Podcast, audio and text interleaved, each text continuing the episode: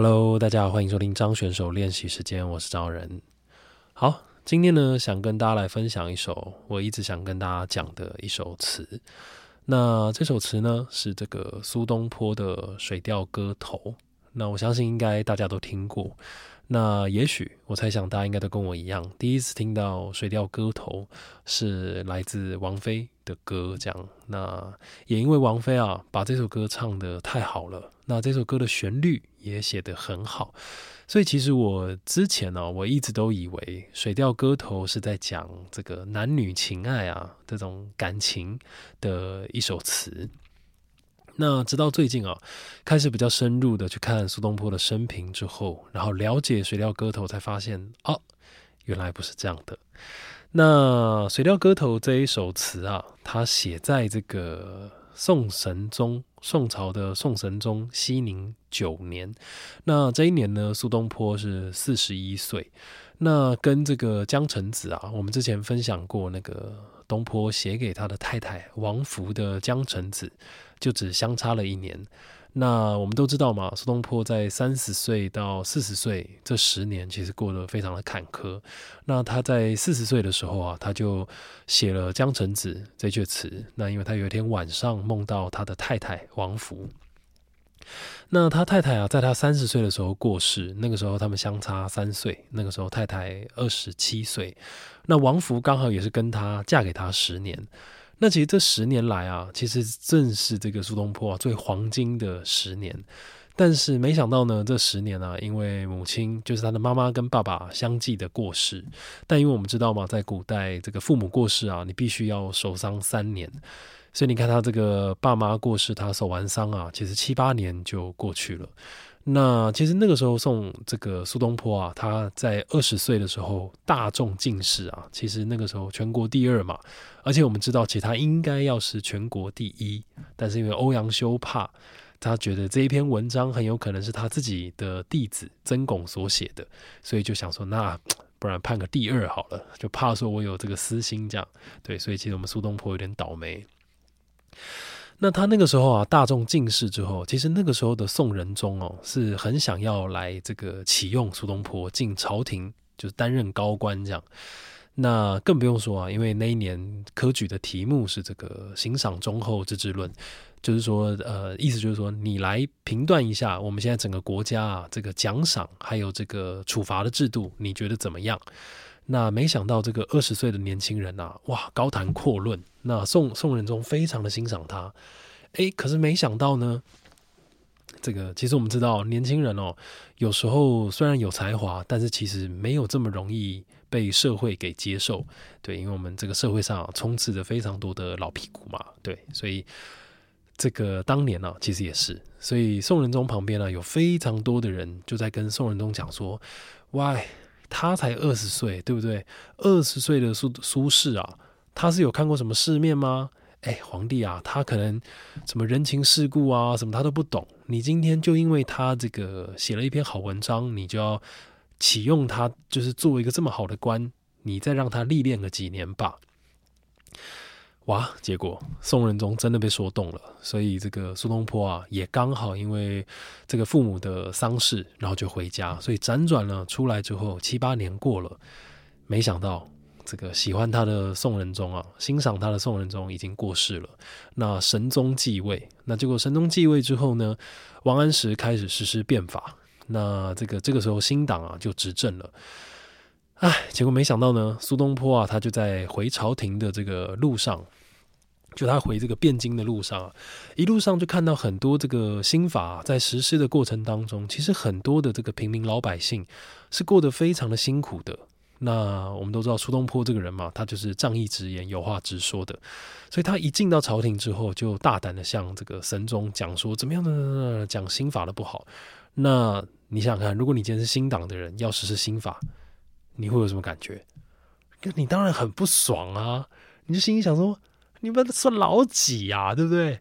你这几年你都不在，你真的懂国家大事吗？你一回来就想要一副好像你很了解什么什么什么。好，当然了，所以苏东坡就因为这样就被讨厌。那自然。这个他后来啊就被贬官，所以其实在这个三十岁啊到四十岁这十年之间，他过得就是比较坎坷，辗转啊去了很多的地方，去了密州啊、湖州啊、黄州啊，甚至最难啊还去到了现在的海南岛。那所以啊，就是我觉得大家也许可以试想看看，就是说怎么讲呢？就是说你你在这个人生啊，其实有。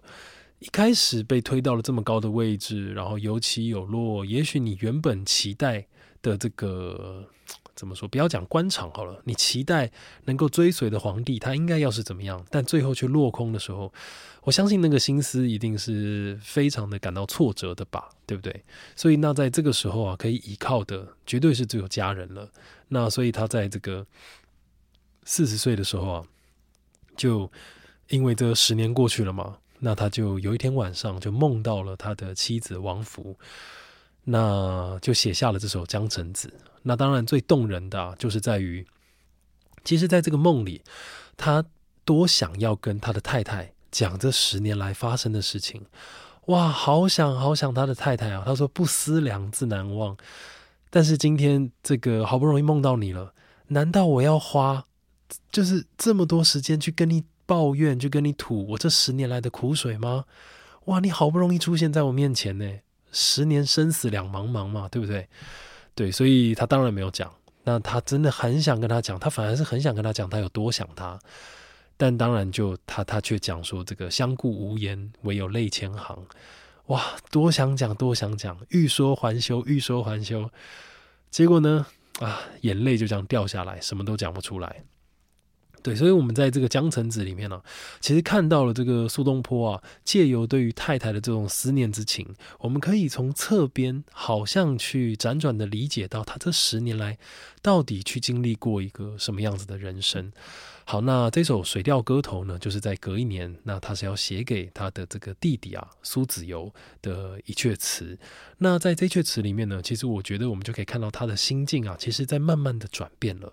好，那在这个这个《水调歌头》啊，他的这个序文里面，他就写说，他就说：“丙辰中秋，欢饮达旦，大醉作此篇，兼怀子由。”好，那这是什么意思呢？他说：“丙辰年的中秋节啊，哇，欢迎达旦，我觉得今天晚上很 happy，这样，然后大醉，喝的醉醺醺的，然后就写了这一篇的文章，兼怀子由，我就顺便。”来怀念我的弟弟子由。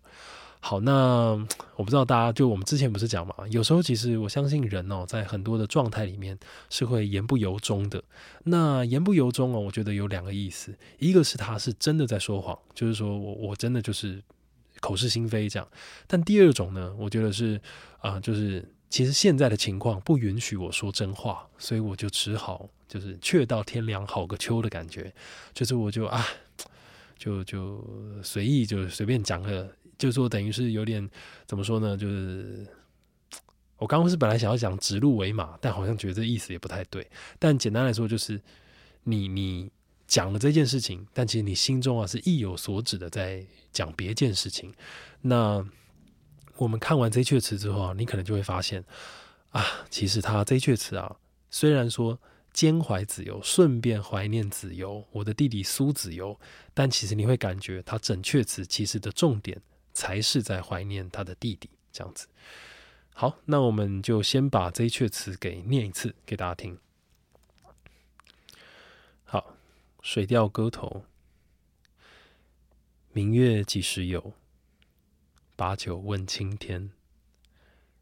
不知天上宫阙，今夕是何年？我欲乘风归去，唯恐琼楼玉宇，高处不胜寒。起舞弄清影，何似在人间？转朱阁，低绮户，照无眠。不应有恨，何事长向别时圆？人有悲欢离合。月有阴晴圆缺，此事古难全。但愿人长久，千里共婵娟。好，那我相信啊，我相信这一阙词大家应该都很熟，就是我在讲的时候，也许大家心中那个王菲的歌声就跑出来了。对我刚也是，所以好，那这个苏东坡啊，他曾经写过一句话，他说：“皆与寡兄弟，四海一子游。”那这是什么意思呢？就是说，呃，这个我啊，其实没有多少个兄弟姐妹，那我在四海之内啊，我就这么一个苏子游。所以其实可见呢，就是说这个弟弟跟他之间的这种重要性啊，跟他他跟弟弟之间啊感情有多好这样。那苏东坡啊的四十一岁这一年呢，其实他是在这个密州在做官。那密州呢，就是在现代的这个山东。那其实他为什么会来密州呢？就是因为他的弟弟啊在齐州在当这个书记官，所以他其实本来期待就是说啊，我到密州来做官，也许有机会，或者说可以时常跟我弟弟。见上一面，但是啊，当然很可惜，就是他来到了这个密州啊，其实已经一年多了，都还是没有办法见到子由，那就当然就非常的难过嘛。那你知道，就说我们之前不是有讲吗？其实，在古代啊，没有办法像我们现代一样，其实那个思念之情啊，它是很难被化解开的。我们现在你随便打个 FaceTime 啊，就说哎，然后最近过得怎样？说哎，你那边几点啊？什么什么的。那当然，这也是这十年才发生的事情，或者是你甚至打个电话说：“哎呀，怎么样？怎么样？怎么样？”就是可以聊一下天啊什么的，至少你可以听到他的声音。可在古代啊是没有办法，古代你今天想念一个人，你就是见不到，你知道，见不到，听不到，然后这个闻不到啊，干嘛闻？摸不到，对，所以其实那个。它就是一颗心啊，它就是一直悬在那边。那我们看到几乎所有的诗词啊，有很大部分都是在讲思念嘛，所以你就会知道说这个东西啊，它真的是一个很大的驱动力。所以这个苏东坡啊，他到这个密州做官，希望能够跟弟弟见上一面，但一直都没有见上，那就写了这一篇的这个文章。好，那为什么为什么他这个弟弟对他来说这么重要？我们刚刚不是有讲嘛，他这个十年来其实过得比较辛苦。那这个，哎，怎么说呢？我不知道大家有没有听过这个曹雪芹啊，就是《红楼梦》的作者，他曾经讲过一句话，他说：“事败休云贵，家亡莫论亲。”那我有点忘了这一句话是写在《红楼梦》里面，还是他额外拿出来讲。那这句话的大意啊，其实就是在说“事败休云贵”啊，就是今天呢，你大势已去，你就不要再再讲你曾经到底有多么的这个风光啊，你多么的好，都不用再提了。家亡莫论亲，今天你家道中落啊，你就不要再跟我说。我们是亲戚呀，在那边攀关系啊，什么就不用再再讲了。对，所以事败休云贵，家亡莫论亲。其实某个程度上，他是在讲一种人的现实面，就是说，哦，在好的时候，哇，大家都好啊，到处都是朋友啊，谁跟谁都哦，我跟他很熟啊，什么什么的。但今天啊，等你落魄了，这些人呢，哪去了？不知道。那其实哦，我相信在这个苏东坡四十几岁之后啊，大概心里也许真的就会有一点这种感觉吧。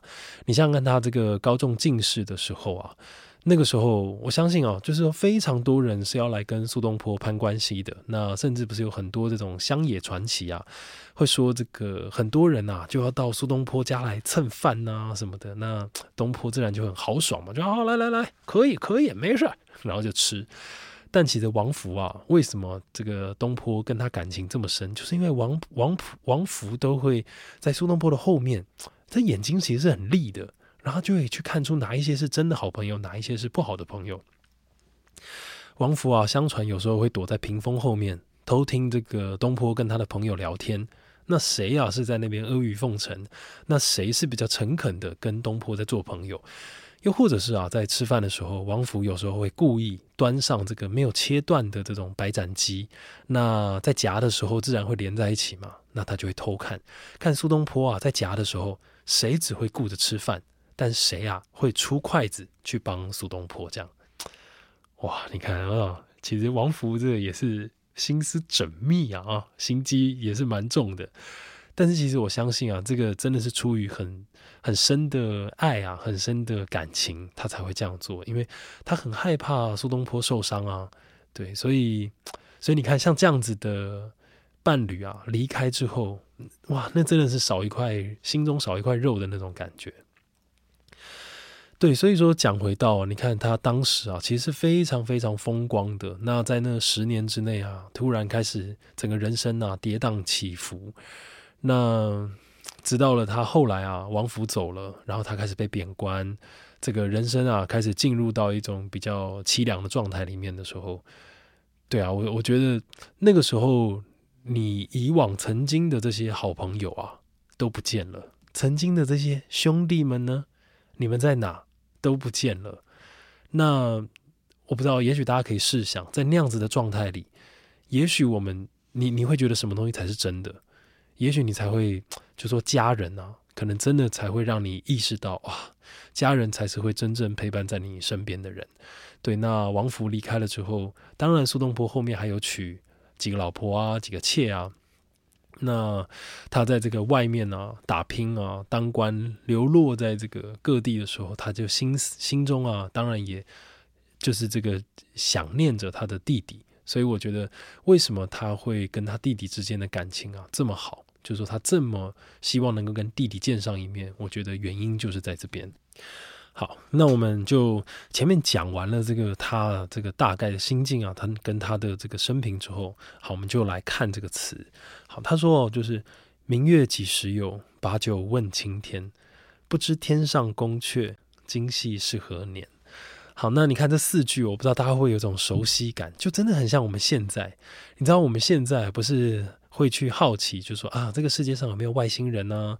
或者说啊，什么量子纠缠呐？然后或者我们在看这个星际效应的时候，对于这种呃星球跟星球之间的这种时间差啊，或者是引力差啊等等，就说哦，你你出去这个外太空，可能才一个小时，就就回到这个星球来的时候，已经有二十年就这样过去了。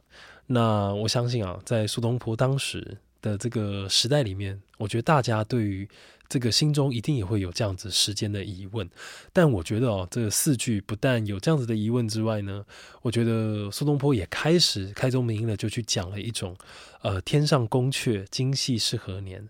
我不知道现在在天上真的有一个皇宫吗？在这个远远的外太空，真的有拉普达吗？有这个楼阁亭台在那个上面吗？那如果真的有的话，他们现在已经记到第几年了？那我我相信他的言外之意是，那生活在上面的人们也跟我一样有同样的忧伤，有同样的情绪吗？好，那下一句就讲说：“我欲乘风归去，唯恐琼楼玉宇，高处不胜寒。”好，我在念着这三句的时候，其实很容易会把我欲乘风归去，唯恐琼楼玉宇视为一句，然后下面高处不胜寒，起舞弄清影，何似在人间视为一组，这样。但其实这个那是因为我们听那个歌嘛，那个歌的旋律是这样走。但其实它是这个“我欲乘风归去，唯恐琼楼玉宇，高处不胜寒”。它其实是一个意思。好，那他其实写的蛮白话。他说：“我欲乘风归去啊啊，我多想这一阵风来就把我带走，但是我又怕。”我又怕这个琼楼玉宇啊，就是如果真的有天上宫阙，如果真的我跟着这个风啊去到了这个天上宫阙，但会不会高处不胜寒？那这边啊，其实他是引用这个嫦娥的典故。我们都知道嘛，李李商隐啊，李商隐就写这个嫦娥，他就说这个嫦娥啊，他吃了不老药之后，就到了这个广寒宫住在那边。但其实啊，他如果今天他跟后羿一起吃了不老药就算了，那他们今天一起长生不老，也许可以快快乐乐的过着幸福快乐的日子。但他就是一个人吃了长生不老药，那那有何意思呢？对不对？你今天一个人在广寒宫上看着这个大千世界更迭，但你就一个人，唯一就停留在那样子的这个年华里面。你的快乐没有人分享，你的寂寞没有人分享，那哇，我相信那是很痛苦的事情。对，所以这个苏东坡这边也写，他就说：“我多想啊，乘风归去。为什么他想要乘风归去？哇，他好想离开现在人世间的这种烦恼啊，这些痛苦，这些忧愁。我为什么要在这个官场里面跟大家瞎搅和呢？为什么这个我本将心照明月，但是明月总是要。”就是望向这个沟渠呢。多想离开啊，但又怕我离开了，到这个琼楼玉宇里面，高处不胜寒。你看，这其实很可爱的，就是说他讲了，他其实是怎么说？他有一种很很潇洒，我多想就是一走了之，但是我又怕高处不胜寒，他还是最后又你知道，就可爱的说啊，高处不胜寒。那好，所以他又接下来讲说，起舞弄清影，何似在人间？好，那不妨我就起来跳跳舞吧。弄清影，我就跟月光的这个影子啊，好像对影成三人的感觉。我就在那边跟他跳舞啊，弄清影的感觉，何似在人间？对啊，我这样这么快乐的感觉，其实也不像在人间呐。就何似在人间？其实这样子好像也不错。好，那接下来就讲了，他就跟这个月亮产生了一种关系嘛。他就说：转朱阁，低绮户，照无眠。哇，我觉得这九个字写的真的很好。这九个字啊，其实就在形容月光。他说：“转朱阁，月光啊，转过了这个红色的阁楼，转朱阁，低绮户，低低的照进了这个有雕花的这个小窗户里面，照无眠。照进来之后，照到了谁呢？照到了失眠的我，可能正在看着窗外，看着月光洒过这个红色的亭台。”那你看他这个用转、低、照这三个动，呃，其实不算动词，但是它就是有点动词的这个意味在里面。但它很生动的，就去不但描写出了这个月光的状态，然后也带出了人跟这个环境之间的这种感觉。那其实我们都知道，月光啊，它其实是一种很怎么讲，很清冷的，它就是洒下来嘛，就是一片就像洒在这个地上。但是啊，他用这个转朱阁，低绮户，照无眠，他好像就变成一个人的感觉。月娘啊，哈，就进到你的房间来。那好，在下一句就讲了，月光已经进来，好像进到他的房间。失眠的苏东坡，他就跟他说了，他说：“不应有恨，何事长向别时圆？”他说：“我不应该有恨的。”这这个你可以把它解释成。苏东坡自己不应有恨，又或者是月亮不应该对人有怨恨之心的这种，所以我不应该有恨意的，我不应该埋怨你的。但是何事长向别时圆？哎，你怎么老是在就是我们分别的时候，然后就圆的跟什么一样？就是你为什么老是在人啊离别的时候，你总是在人伤感的时候，然后月圆呢？就是圆的，就是非常的圆满。人呢，是好像人的情绪、人的心是支离破碎的，但是映照着月亮，却是这么样的无瑕，这么样子的饱满，你就很气呀，你就觉得说啊，可恶啊，我就是这么的破碎，我是一个这么残破的我，可是你，你凭什么可以这么的皎洁，这么的漂亮？对，所以你看他。这个反问啊，哇，也是问的很好。他说：“不应有恨，何事长向别时圆？为什么老是这样？”那这个苏东坡啊，他的老师这个欧阳修啊，曾经讲过一段话，那也是一句名言。他说：“这个人间志士有情痴，此恨不关风与月。”他说：“这个人呐，其实一出生，你本身就是自带有。”你就是自带有情啊，自带有痴啊，人家说贪嗔痴嘛，那就说你对于大自然啊，跟你你对于人跟人之间的这种离愁啊、爱情啊，这些人的破碎之心啊，此恨不关风与月，本来其实是跟风月啊、大自然完全无关的，可是我们就是喜欢把我们的这种多愁善感去跟自然去做挂钩。然后好像就啊，你看都是你，都是你这样，对，所以这个苏东坡这一句啊，就有一点这样子的味道。好，那在下一句啊，我觉得就东坡啊，他就开始就开始转变了。我就说为什么这个那个《水调歌头》啊，我觉得他是有一点转变，跟这个《江城子》有一点不一样，因为他的最后啊，其实有时候一阙词的结语，你可以看得出这个这个词人啊，他的这个心性。跟我们不是说这个怎么说呢？他的这个气节在哪里？你从他的结语就可以看得出来，他对于这件事情的观点。那他就说：“人有悲欢离合，月有阴晴圆缺，此事古难全。但愿人长久，千里共婵娟。”对，你看他以为讲的很白话，他说自古啊，人就是有悲欢离合，那月啊也会有阴晴圆缺，这种事情本来就是会一直发生，它就是一直循环，一直循环，此事古难全。好像我们也不需要这么样子的费心力去求一个圆满，有时候很多事情啊，自然就好，就顺掉后了哈。那他就说，只希望什么？只希望人长久，千里共婵娟。我们只要顺顺的走下去，总有一天我们一定可以遇见的。对，所以其实你看哦，这个《水调歌头》的结语，它其实结在一个非常呃广大的，然后非常嗯怎么说呢？那个心胸的气度啊，其实非常庞大的。它不会把这个气度收在一种呃很很很幽微、很难过的这个状态里面。那我觉得哦，这也显现出这个东坡啊，他可能。他的那种心啊，有时候我们，嗯，也许你在一件事情里面会有点悲观，但慢慢的他已经走向一个达观的这个过程。对，那我想，也许这也就是这一阙词啊会这么有名的原因吧。那我我当然也非常的喜欢，就是有时候在看到这种词人啊。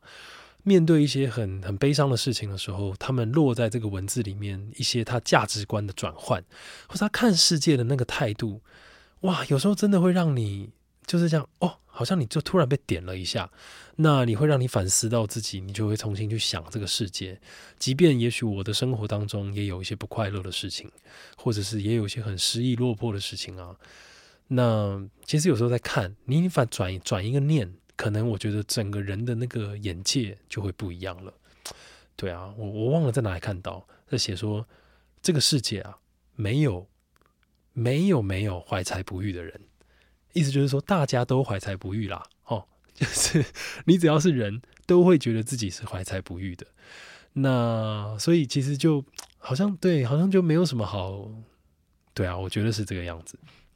那这个叶嘉莹啊，叶嘉莹老师，他这个是一个呃很有名在讲这个诗词的老师。那这个叶嘉莹老师呢，他曾经提出一个叫做“弱德之美”，那就是他在解释这个宋词里面的小词的时候，他提出了这样子的一个见解。他说，在这个小词里面啊，很容易去就是彰显出一种弱德之美。这个弱德啊，弱是强弱的弱，德性的德。那弱德是什么意思？弱德的意思就是说啊，其实有时候德性这个东西啊，就是它是很明显的。好比说，我们这个做人要怎么样怎么样，然后我们也做做人要正直、要勇敢，或者这就是一个很基本的德性操守嘛。那弱德啊，就是在其实有时候在这个时代的变迁底下，你本身呢的这个操守跟整个大时代的主旋律是不相符的。好比说像苏东坡他们这个新旧党争啊，他知道他讲。正义直言，他是会被排挤的。好比像辛弃疾，辛弃疾知道他想要打回整个北宋，他但是以他这个归正人的身份，在当时南宋的这个朝廷里面是不被接受的。可是这个这个德性跟这个操守，他又放不下来的时候，该怎么办？所以当他落实在他的文字里面，他就会去进行一种转化。他可能会把它藏得很深，可能会像我们之前讲辛弃疾，也许。但我们超意一点去讲的话，也许这个青玉案啊，他说这个蓦然回首，那人却在灯火阑珊处。我们乍看以为他是在讲男女情爱的一阙词，有没有可能其实是他对于当时的皇帝的一种告白？就是说，如果你需要忠贞之士，我就在你的身后。又或者像这个苏东坡，他其实很多他对于这个弟弟的思念。他对于很多事情的这个真实的想法，他都会偷偷的藏在他的这个文字里面，不直说。那你看，他也讲嘛，他说作此篇兼怀子由，但其实我们念完之后，你会发现，真的是顺便吗？其实应该怀念子由才是这整篇的重点吧，对不对？因为他最后都说了“但愿人长久，千里共婵娟”。那这种说不出的操守。说不出的坚持，那种隐隐在心里的这种哇，真的很幽微的美啊！那叶嘉莹老师就称呼他为若德，哇，那时候我听到这两个字，我觉得这两个字讲的真好。对，那我觉得这个《水调歌头》啊的这阙词的这种美感，我觉得用若得之美来形容就非常的刚好。好了，那以上呢就是今天要跟大家分享的内容。好，那我是张仁，这是张选手练习时间，那我们就下次见啦。